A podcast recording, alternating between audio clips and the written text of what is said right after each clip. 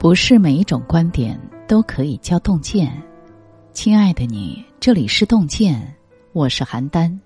今天为大家分享的文章是：镜头下凌晨四点，亚洲最大的医院揭露了生活最残忍的真相。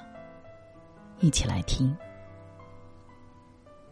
你知道亚洲最大的医院——郑州大学第一附属医院凌晨四点是什么样子吗？当大多数人都还在酣睡时，医院的急诊大厅依然灯火通明，急救车在争分夺秒的与死神赛跑，急诊大厅的值班医生正在有条不紊的忙碌，医院的走廊里，很多家属在地上铺张报纸、薄被，就地躺着睡觉。护士带着家属推着病床来回奔走，去做进一步的检查治疗。眼前的这一幕幕让人看着既心酸又扎心，很多网友纷纷诉说着自己在医院的经历。在医院住了半个月，突然觉得什么事都可以放下，能活着比什么都重要。养了一辈子牛，好不容易攒了十万块钱，生病去了一趟医院，回来只剩三千块钱。见过一个中年男人。他的妻子确诊了癌症，他站在医院的大厅嚎啕大哭。从来没有任何地方能像医院一样折射出大千世界里的人生百态。医院就像一面镜子，照出了生命的脆弱和倔强，也撕开了生活最残忍的真相。总有人能替你工作，但没人能替你活着。早年间，一篇叫《向死而生》一名记者的住院日记的文章刷爆网络。严俊杰是一名优秀的首席记者，也是两个孩子的父亲。平时的他身强体壮，却被一次体检打破了节奏，高压一百九，低压一百三十五。严俊杰到医院做检查，才发现自以为健康的身体早已经亮起了红灯。从住院那天起，严俊杰重新审视了过去的生活。他在日记里写道：“我不再那么拼命去工作挣钱，拥抱生活，善待身体，才有一切可能。向死而生，不是活过来就好，而是知道了死的可怕，才要学会如何更好的活着。千万别把忙碌当做必须，别把健康当做理所当然。”无独有偶，作为央视主持人的于婷曾经很好强，拼了命的工作。为了抢剪辑机房，她坚持每天早起，坐一个半小时的地铁去电视台，通宵加班睡机房，对她来说更是家常便饭。当她被查出患有乳腺癌，躺在病房接受治疗时，她突然发现自己最牵挂的并不是工作，也不是病情，而是家人。康复以后，于婷放慢了节奏，不再全身心的扑在工作上。他说：“工作就像一个皮球，掉下去还会再弹回来；健康就像一个空心玻璃球，一旦掉下去就会粉碎。这世上有人能替你工作，但没人能替你生病，更没人能替你活着。公司少了你，转头就能再招个人。”但家庭少了你，一定土崩瓦解。这个世界很残酷，除了自己和家人，没人会为你的健康和生命买单。冯唐有篇文章关于健康和工作，给出了十条建议，其中两条我觉得很受用。第一，做好本职工作，我已经尽人力，接下来我只能听天命。第二，理解领导期望。很多时候，人不是被领导逼死的，人是被自己逼死的。人最强大的时候，不是坚持的时候，不是硬撑的时候，而是放下的时候。感觉太忙就缓一缓，太累就歇一歇，不要硬扛，不要咬牙跟自己较劲。你可以努力，但不要拼命。没有一份工作值得你以命相搏。一人生病，全家遭殃。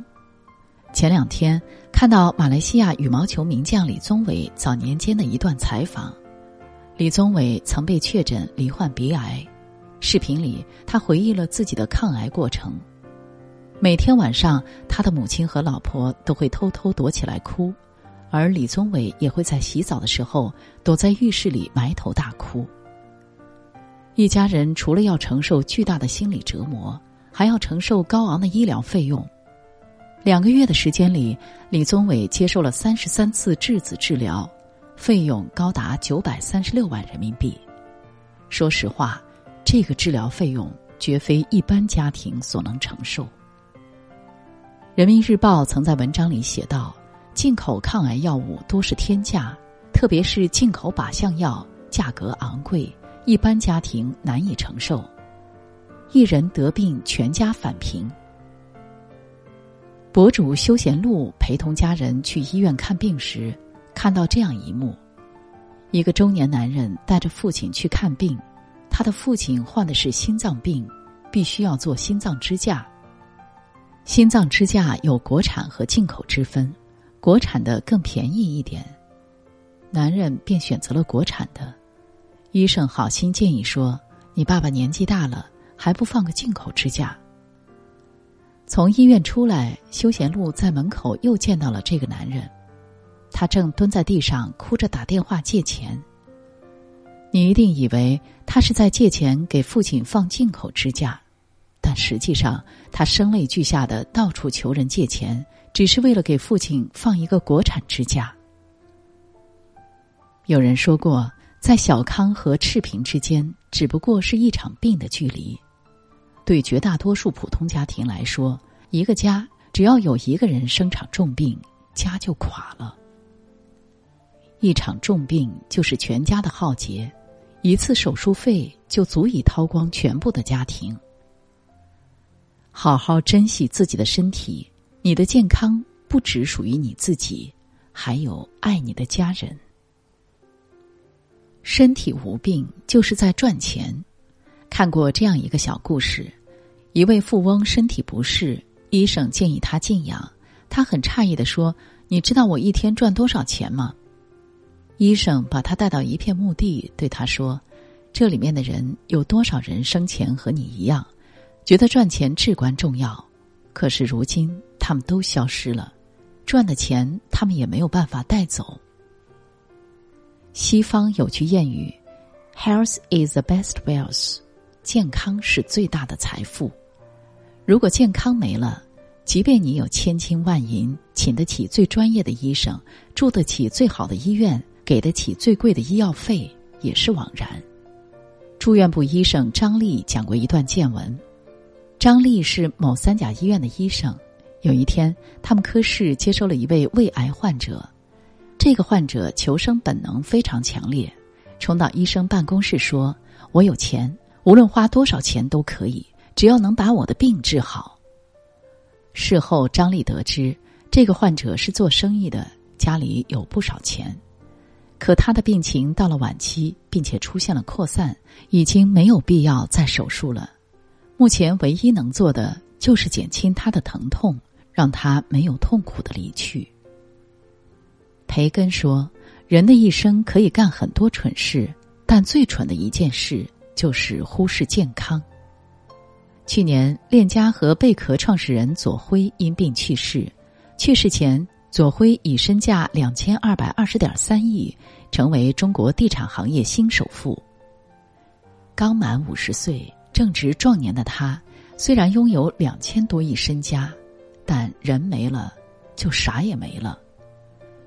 叔本华说过：“健康的乞丐比有病的国王更幸福。”人生后半场最高级的炫富就是身体无病。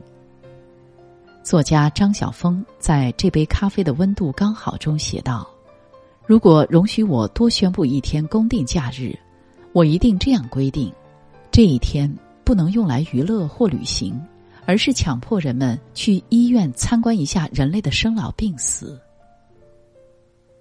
人生没有什么比活着更难的。”但也没有什么比活着更重要的。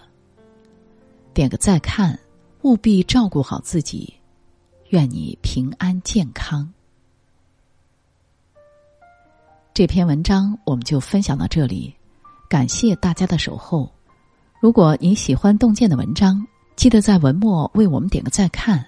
我们相约明天，让洞见的声音伴随着您每一个夜晚。我是邯郸，我在中国重庆，祝您晚安。